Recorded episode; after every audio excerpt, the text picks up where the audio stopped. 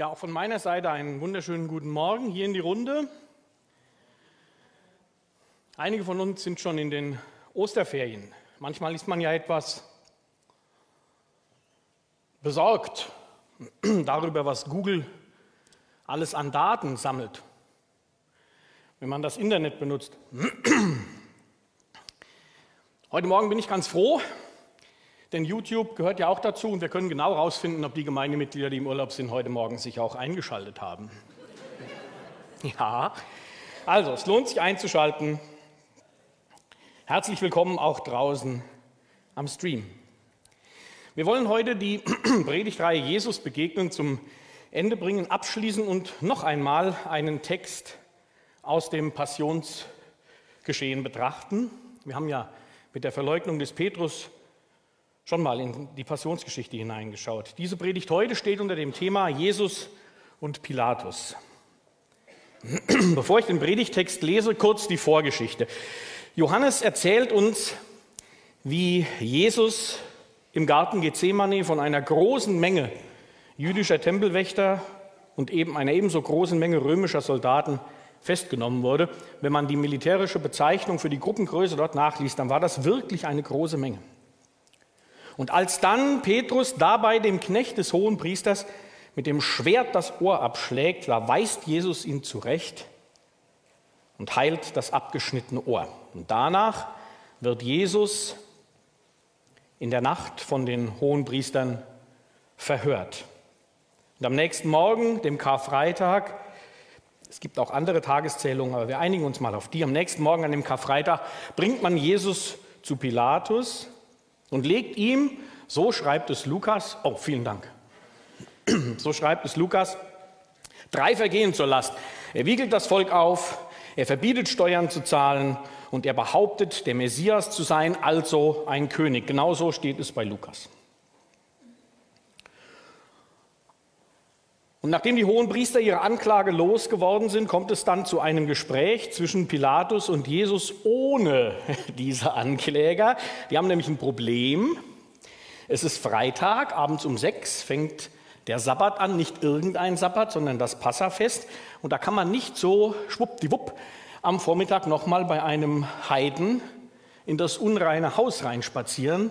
Dann kann es passieren, dass man sich so verunreinigt, dass man eine Woche lang nicht an irgendwelchen kultischen Veranstaltungen und auch nicht am Passamal teilnehmen darf. Also warten die draußen. Und der Pilatus geht in seinen Palast und lässt sich Jesus nachschicken. Das heißt, die zwei können in einigermaßen intimer Runde dieses Gespräch führen. Die anderen stehen draußen und warten. Ich lese aus Johannes 18 jetzt die Verse 33 bis 38 und bitte euch dazu aufzustehen.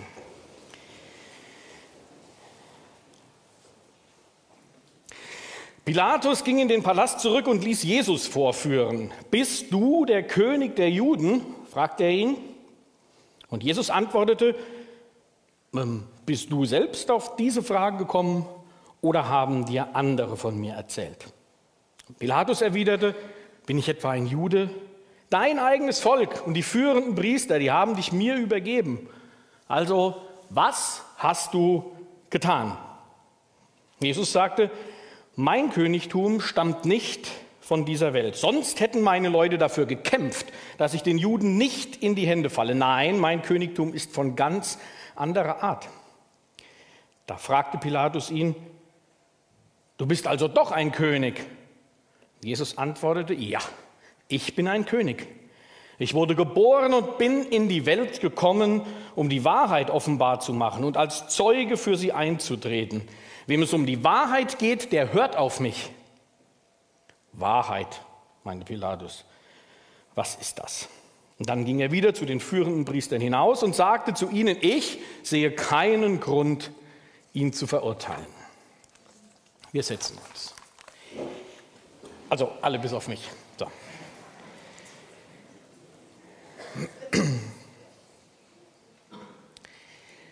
Diese Begegnung, die wir hier, von der wir hier gehört haben, die ist deutlich anders als die drei, die wir zuvor in unserer Predigtreihe betrachtet haben. Und es gibt drei Unterschiede, die sofort auffallen. In den zwei Begegnungen, die wir uns angeschaut haben mit Petrus, da ist Jesus der Rabbi und Petrus der Jünger. Oder er wird es demnächst sein. Das ist ein gewisser Unterschied in der damaligen Gesellschaft und das war den beiden auch bewusst. Bei der Begegnung mit der Frau am Jakobsbrunnen ist Jesus Jude und Rabbi und sie ist Samariterin und in ihrem eigenen Dorf sozial geächtet. Das war ein gehöriger Abstand. Jesus hier, die Frau hier. Das sahen alle so, die dieses Gespräch beobachteten. In beiden Fällen ist Jesus in der führenden Position. Das ist jetzt hier ganz anders. Jesus ist der Angeklagte und Pilatus entscheidet über sein weiteres Schicksal. Über Tod oder Leben, über die Strafe oder nicht.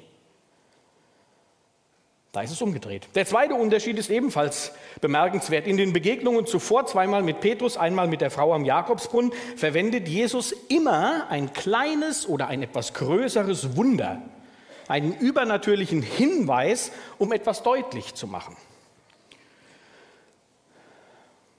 Natürlich nicht erklärbaren Erfolg beim Fischen. Er sagt der Frau auf den Kopf zu, wie es in ihrer Vergangenheit aussieht, obwohl sie sich noch nie begegnet sind. Kleinigkeiten, kleine und größere Wunder passieren da. Ein übernatürlicher Hinweis, um etwas deutlich zu machen, um die Botschaft zu unterstreichen. Das fehlt komplett beim Gespräch mit Pilatus. Der dritte Unterschied ist in der Person des Pilatus begründet. Pilatus ist uns nicht ohne Grund unsympathisch.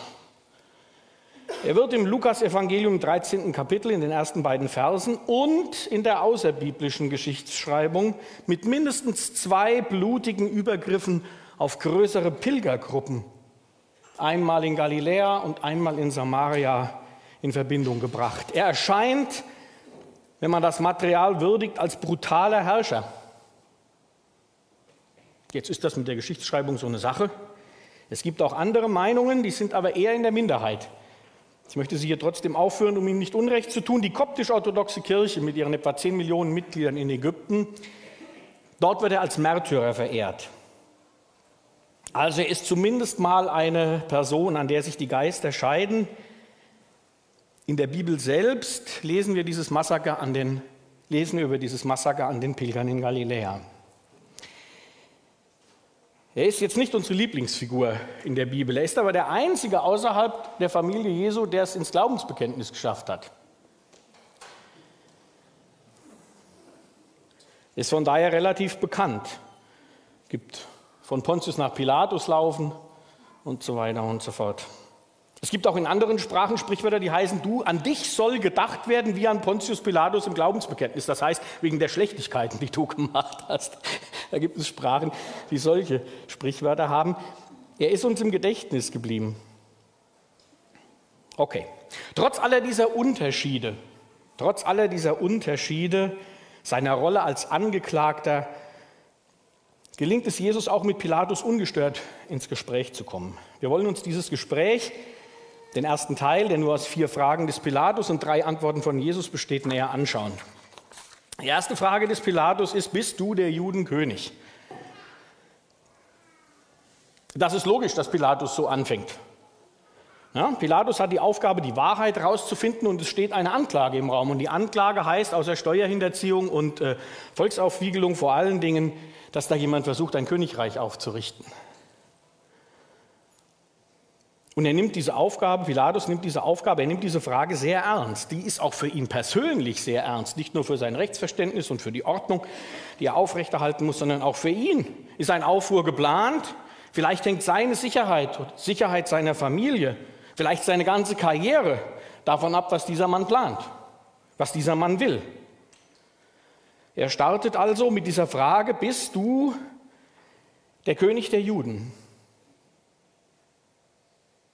Jetzt ist das bei Gericht normal, denke ich mal, ich bin kein Jurist, aber wenn eine Anklage kommt, dann wird der Richter irgendwann mal nach den Anklagepunkten fragen. Er wird den Angeklagten mit diesen Punkten konfrontieren und der darf dann was dazu sagen. Das ist naturgemäß bei uns, wo das mit der Staatsanwaltschaft und den Richtern getrennt ist, ist das immer so, dass diese Frage auf etwas basiert, das andere erzählt haben. Hier ist es auch so. Pilatus startet mit dem, was die Ankläger draußen vor der Tür, die führenden Priester, ihm über Jesus erzählt haben. Damit startet er. Das ist nicht seine eigene Frage. Und er lässt Jesus jetzt aber dazu Stellung nehmen.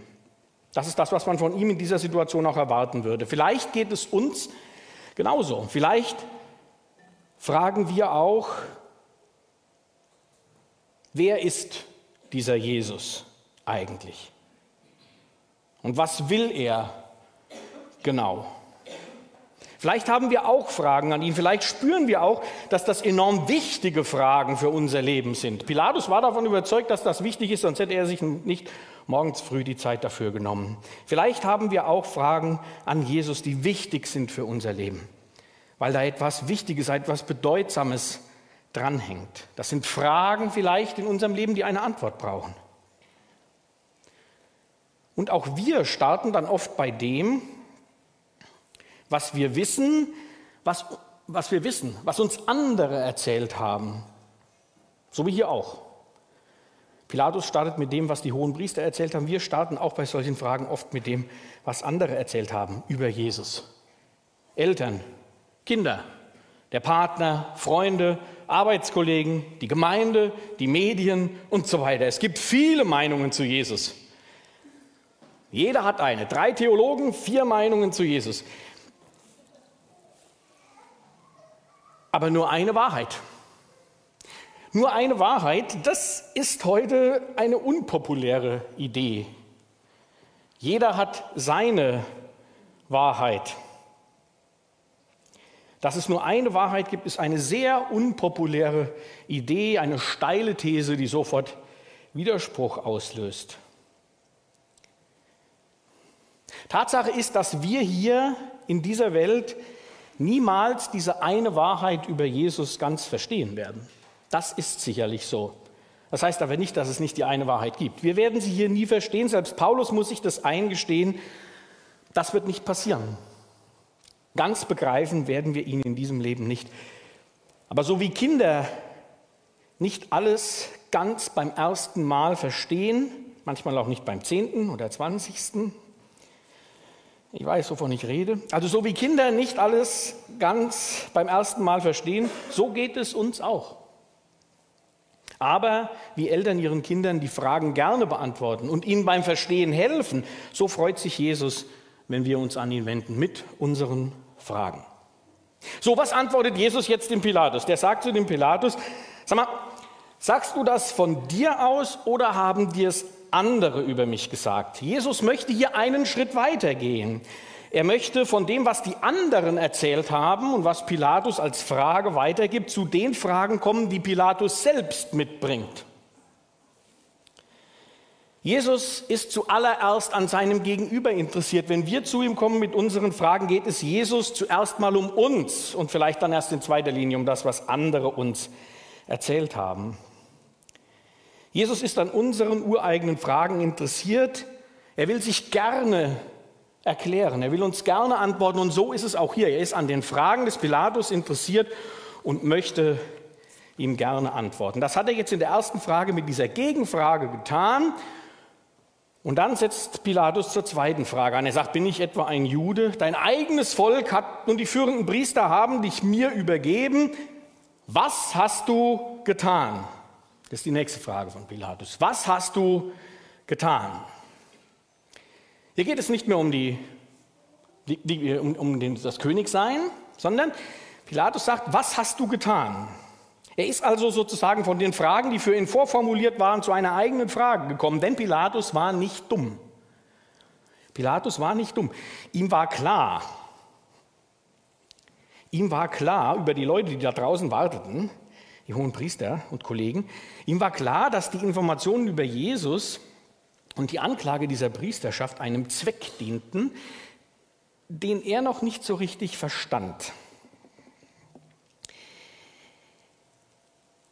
Die hohen Priester würden niemals so viel Aufwand morgens früh dahin und so viele Umstände draußen stehen bleiben, als Führer des Volkes draußen stehen bleiben, während der Heide und der Verbrecher innen drin sitzen, also zumindest der Heide sitzt, der Verbrecher muss hoffentlich stehen. So viel Aufwand, so viele Umstände würden die hohen Priester und ihre Kollegen niemals für einen Mann in Kauf nehmen, der beabsichtigt, den Römern zu schaden. Das fanden die gut. Pilatus war sich sicher, dass da noch mal was anderes hintersteckt. Er war der Besatzer, das würden die niemals machen. Und er sagt, da muss was anderes hinterstecken. Da muss was anderes hinterstehen. Das ist seltsam. Die könnten ihn doch auch einfach steinigen.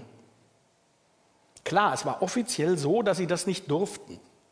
Außer bei bestimmten Vergehen, verschiedene Listen, was weiß ich. Aber im Prinzip war das schon so, dass die Römer da das letzte Wort hatten. Aber die gleichen Leute hatten kein Problem, die Ehebrecherin zu Jesus zu schleppen und zu sagen, so Chef, die wollen wir jetzt steinigen, was sagst du denn? Und wenn Jesus nicht eingegriffen hätte, hätten die die gesteinigt. Die wären mit der nicht zu Pilatus gelaufen. Die hätten das so unter der Hand gemacht. Ein paar Monate später haben sie den Stephanus gesteinigt. Einfach so.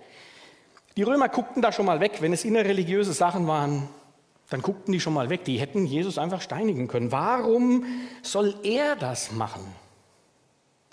Warum sollen die Römer den Mann umbringen? Also irgendwas, irgendwas merkt der Pilatus, irgendwas stimmt hier nicht und er will der Sache auf den Grund gehen. Und er sagt, was hast du getan? Das heißt, was hast du eigentlich genau gemacht, dass die da draußen so sauer auf dich sind? Das ist die Frage. Was hast du getan? Was hast du getan? Und auch die Frage, wer bist du, sind wirklich gute Fragen für unser Gespräch mit Jesus. Es gibt viele andere Fragen, die uns auf der Seele brennen, aber was hast du getan und wer bist du, sind sehr gute Fragen, um ins Gespräch mit Jesus zu gehen. Und Jesus beantwortet jetzt diese Frage, was hast du getan, so wie ein normaler Angeklagter in drei, ich bin nicht Jurist, aber fragt die Juristen in der Gemeinde in drei Viertel aller Fälle diese Frage beantwortet, nämlich indem er sagt, was er nicht getan hat. Da ist eine Anklage, dann wird mir was vorgeworfen, dann kriege ich die Möglichkeit dazu was zu sagen und dann sage ich, was ich nicht getan habe. Ja, Entweder sage ich, das, was du mir vorwirfst, habe ich nicht getan, oder man sagt was anderes, was man nicht getan hat. Viele Leute würden das so machen. Ich würde das wahrscheinlich auch so machen. Auf die Frage, was hast du getan, antwortet Jesus mit Sachen, die er nicht getan hat. Er sagt, mein Königtum stammt nicht von dieser Welt. Sonst hätten meine Leute dafür gekämpft, dass ich den Juden nicht in die Hände falle. Haben sie aber nicht. Nein, mein Königtum ist von ganz anderer Art. So antwortet er. Drei Dinge zeichnen diese Antwort aus. Erstens, es geht um Pilatus. Die konkreten Befürchtungen und Ängste von Pilatus werden geklärt. Jesus schaut in den Kopf von Pilatus hinein, dass er sich fürchtet vor einem Aufstand, vor Unruhen, vor einem Karriereknick, vor persönlicher, dass er persönlich in Mitleidenschaft gezogen wird und so weiter. Und da beruhigt er ihn mit, seiner ersten, mit dem ersten Teil der Antwort und sagt, mein Königtum ist kein Königtum, das auf Land, Soldaten und auf Macht baut. Ich zettel hier keinen Aufstand an. Ich will dir nicht schaden. Mein Königtum ist keine Bedrohung für dich oder für Rom. Das hat den Pilatus sicherlich schon mal beruhigt, denn der hatte ganz gewiss durch seine Mitarbeiter erfahren, wie Jesus, das feiern wir ja heute, Palmsonntag, geht auf dieses Ereignis zurück, wie Jesus in Jerusalem eingezogen war. Mein lieber Mann, da war richtig was los. Die Straßen haben gesungen und sie haben gesungen, dass Jesus der König ist. Und ich denke, Pilatus war da sehr beunruhigt und jetzt nimmt ihm Jesus, beruhigt ihn Jesus mit seiner ersten Antwort, mein Königtum ist kein Königtum, das auf Landsoldaten und Macht baut. Ich zettel keinen Aufstand an. Alles ist gut. Das ist das Erste. Es wird auf die persönlichen Fragen, die persönlichen Bedürfnisse von Pilatus eingegangen. Zweitens, die Antwort steht im Einklang mit der bekannten Botschaft von Jesus aus den letzten drei Jahren. Drei Jahre war er unterwegs gewesen und hatte immer und immer wieder vom Reich Gottes gepredigt. Es war Schwerpunkt seiner, seiner Predigten, seiner Ansprachen. Diese Antwort ist ehrlich. Vom Reich Gottes wurde die ganze Zeit gepredigt. Jesus bringt jetzt nichts Neues, sondern das stimmt. Das war schon immer seine Botschaft. Er trickst hier niemanden aus. Die Antwort deckt sich mit den Tatsachen und sie ist authentisch. Ja, Jesus hat nicht zu Petrus gesagt, prima, wenn ich noch mehr hätte wie du, die für mich kämpfen würden, müssten wir jetzt nicht mit denen mitgehen. Nein, er sagt, steck das Schwert weg und er heilt das Ohr. Es geht ihm nicht um Macht. Und es ist im Einklang mit seiner Botschaft, die friedlich ist, die von Liebe und Frieden redet.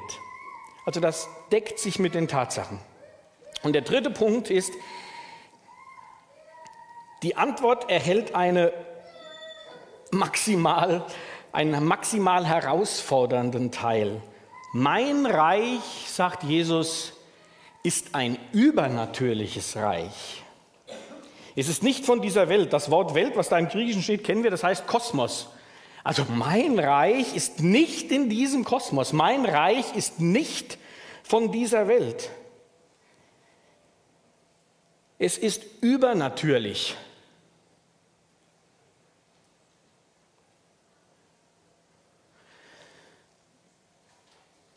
Der Großteil der römischen Oberschicht, denke ich mal, ich hoffe, es sind keine Geschichtslehrer hier, der Großteil der römischen Oberschicht hatte zu dieser Zeit den Glauben, den wirklich wörtlichen Glauben an die römischen Götter oder die griechischen Götter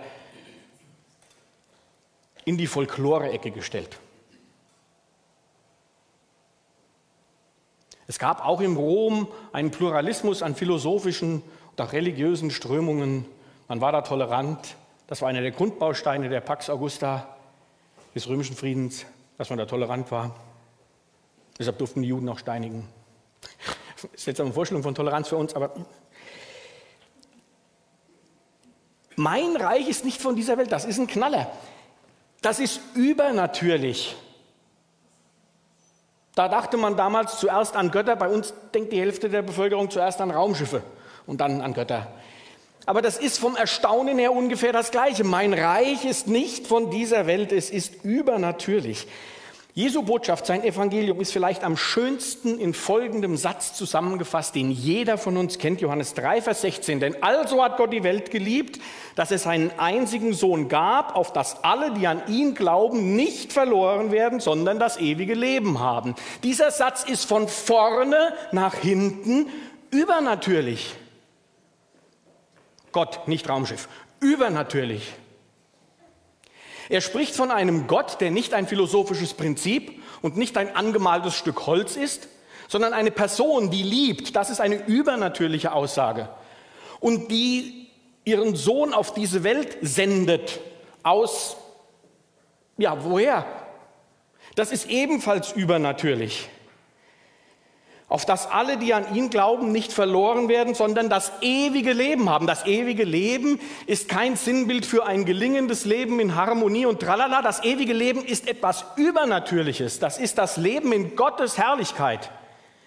Das ist übernatürlich. Und by the way, verloren werden, das, was Jesus damit meint, ist auch etwas Übernatürliches. Darüber reden wir nicht mehr. Das ist übernatürlich, von vorne nach hinten. Das hat den Pilatus wahrscheinlich von den Socken gehauen. Das sehen wir an seiner nächsten Frage.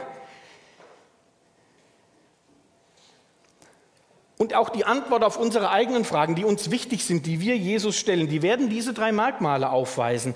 Die Antwort wird in unsere ganz konkrete Situation sprechen, so wie hier bei Pilatus. Die Antwort wird ehrlich sein und im Einklang mit dem, was Jesus zuvor nämlich in der Bibel gesagt hat.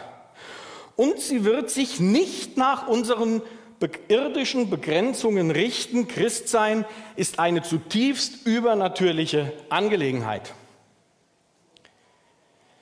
Eine zutiefst übernatürliche Angelegenheit. Und wann immer in der Geschichte der Kirchen versucht wurde, dieses übernatürliche, was heißt Element, diese übernatürliche Grundlage aus dem Christentum zu entfernen, lief das ganz furchtbar schief. Ja, in der Mitte des 20. Jahrhunderts gab es Leute, die gesagt haben, wie können wir es schaffen, dass die Menschen wieder näher an die Kirchen rücken, näher an Christus heranrücken?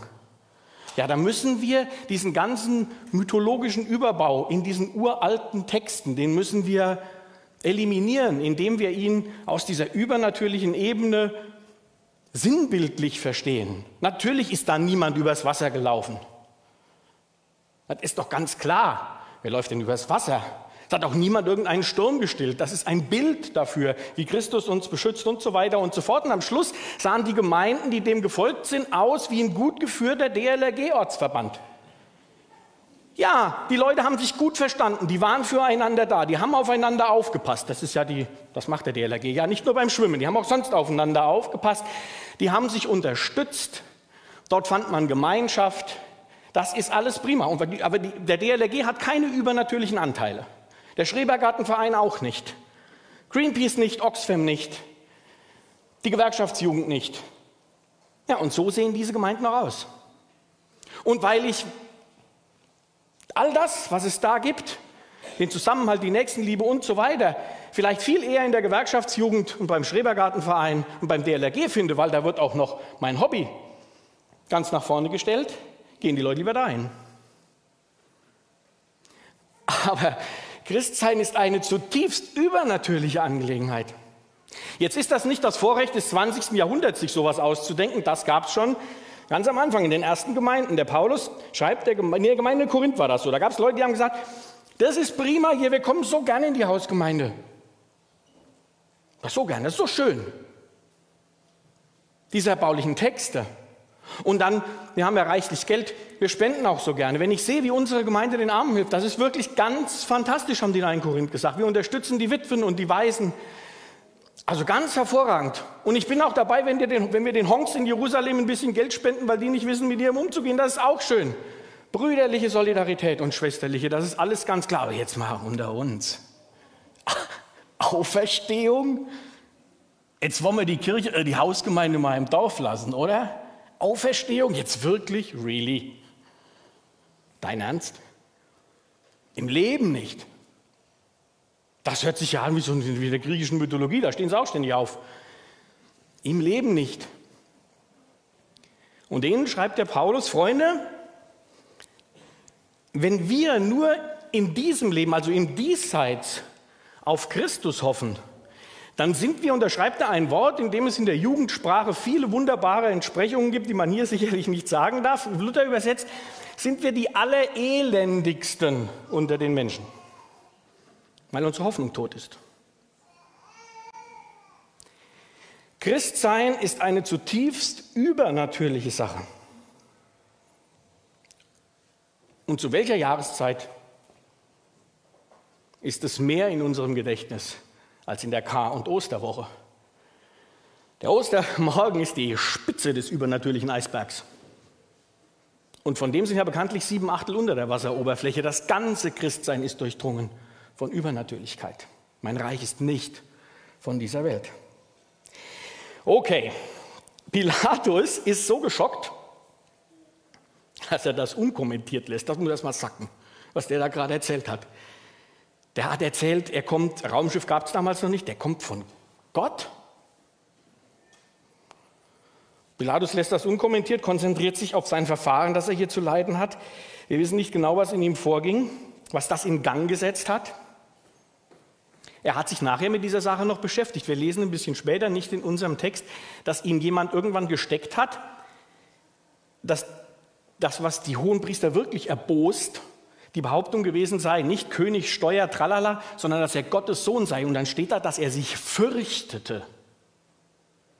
Ist auch so eine übernatürliche Sache, der Sohn Gottes. Also irgendwie hat das, aber er kommentiert es nicht. Das war wahrscheinlich viel zu verwirrend, um das jetzt in dieses Gespräch unterzubringen. Vielleicht hat es was bei ihm im Gang gesetzt. Aber Jesus hat ihm ein Stichwort gegeben, an dem er sich festhalten kann. Er hat nämlich noch mal was von Königtum erzählt und dann kommt Pilatus noch mal zu der Frage zurück: Du bist also doch ein König.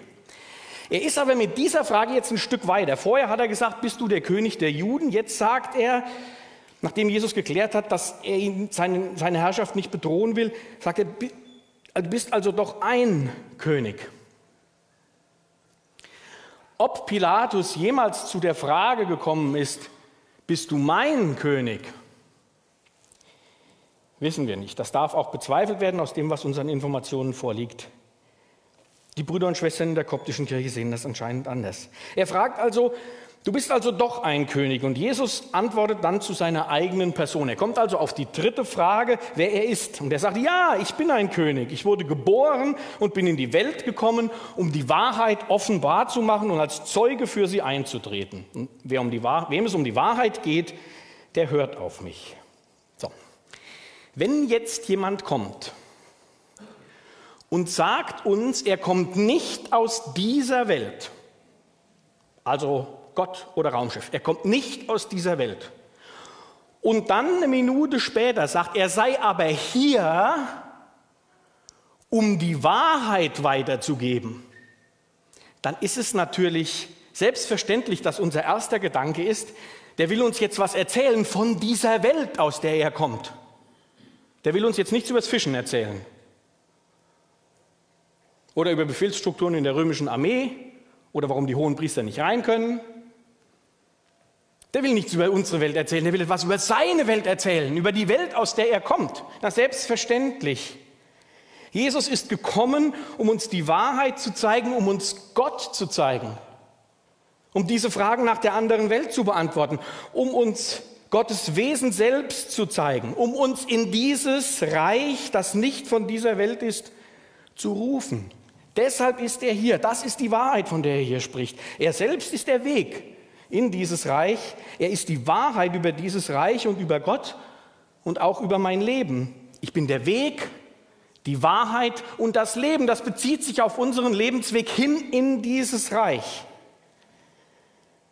In der Lesung haben wir gehört, das Wort ward Fleisch und wohnte unter uns und wir sahen seine Herrlichkeit, eine Herrlichkeit als des eingeborenen Sohnes vom Vater, voller Gnade und Wahrheit. Das sagt Johannes. Johannes, der Evangelist Augenzeuge und Jünger. Der kann das sagen. Wir sahen seine Herrlichkeit. Drei Jahre war er auf ausgedehnter Erlebniswanderung mit Jesus durch Palästina und hat das alles gesehen. Dort konnte er am Lagerfeuer seine Fragen loswerden. Er konnte mit Jesus sprechen. Er konnte nach der Wahrheit fragen, nach Gott, nach diesem Reich, nach dieser anderen Wirklichkeit. Diese Gelegenheit haben wir nicht. Diese Gelegenheit haben wir nicht. Das ist den Jüngern und bleibt den Jüngern in dieser Welt vorbehalten. Aber der zweiten Lesung haben wir gesehen, was Jesus zu Leuten sagt, die auch dieses Bedürfnis haben, das alles zu sehen, aber nicht bei dieser Erlebniswanderung mitmachten. Und zu denen sagt er, zu den Juden, die an ihn glaubten, wenn ihr bleiben werdet in meinem Wort, so seid ihr wahrhaftig meine Jünger, ihr werdet die Wahrheit erkennen und die Wahrheit wird euch frei machen. Wir finden die Antworten also in seinem Wort, wenn wir in Kontakt mit ihm bleiben. Da finden wir die Wahrheit über unser Leben, über seine Welt, sein Reich und den Weg dorthin. Ich bin der Weg, die Wahrheit und das Leben, sagt Jesus. Das war für den Pilatus ein bisschen viel. Das musste er erstmal verarbeiten und dazu bricht er das Gespräch abrupt ab. Er sagt, was ist Wahrheit? Und geht. Er geht wieder raus, weil für die Jungs draußen hat er jetzt eine feste Antwort. Das hat dieses Gespräch zumindest schon mal in ihm bewirkt. Ob die Idee, dass dieser neuen Welt, dieses anderen Reichs und ob die Person Jesu, die Jesus dabei spielt, diese Rolle, ob ihm das klar war, müssen wir dahingestellt sein lassen. Aber zumindest für die Jungs, die draußen warteten, hat er jetzt eine feste Antwort, nämlich Jesus ist unschuldig. Und dann legt er sich ins Zeug für Jesus.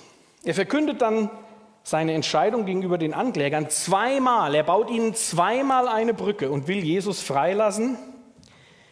Er lässt ihn sogar zwischen den beiden Brücken, zwischen den beiden Vermittlungsversuchen einmal geiseln, damit sie vielleicht damit zufrieden sind und bietet ihm nochmal an, ihn freizulassen. Zweiter Versuch. Aber dann knickt er irgendwann ein.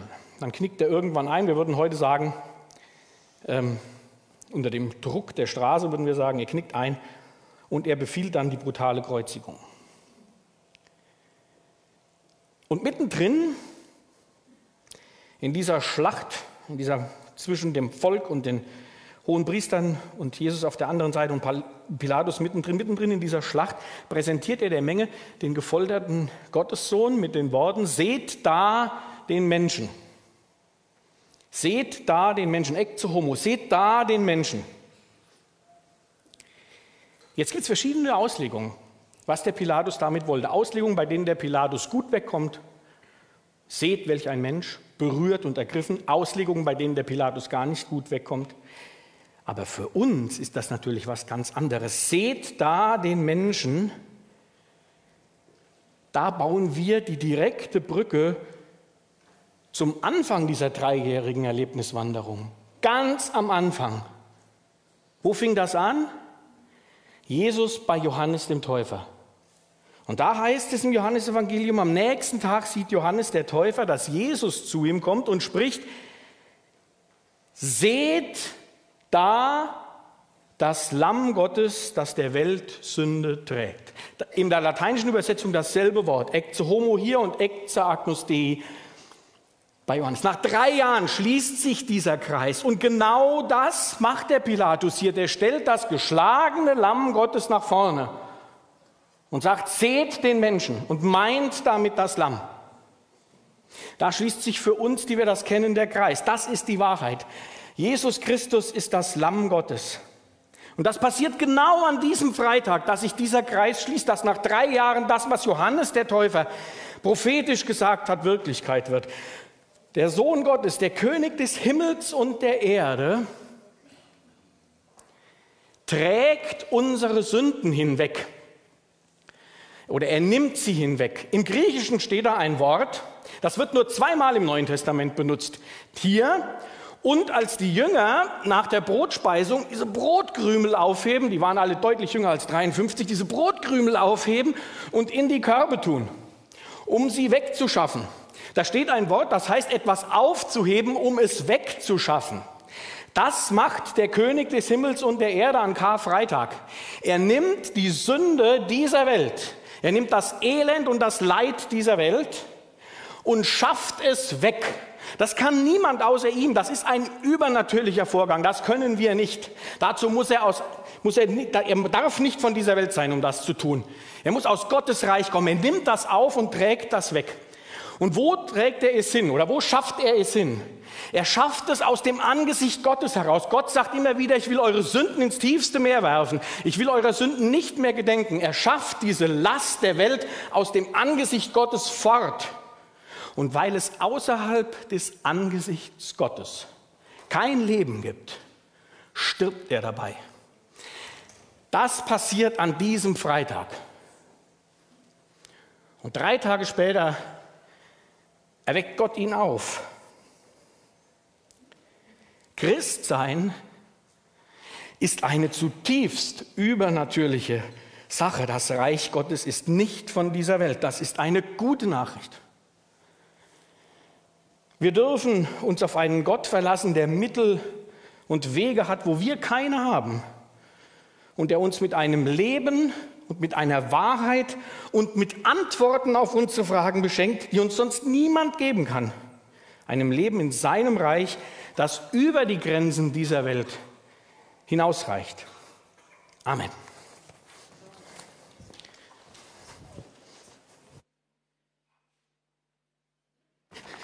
Man kann sich mit 53 nicht nur richtig bücken, man vergisst auch lauter Sachen.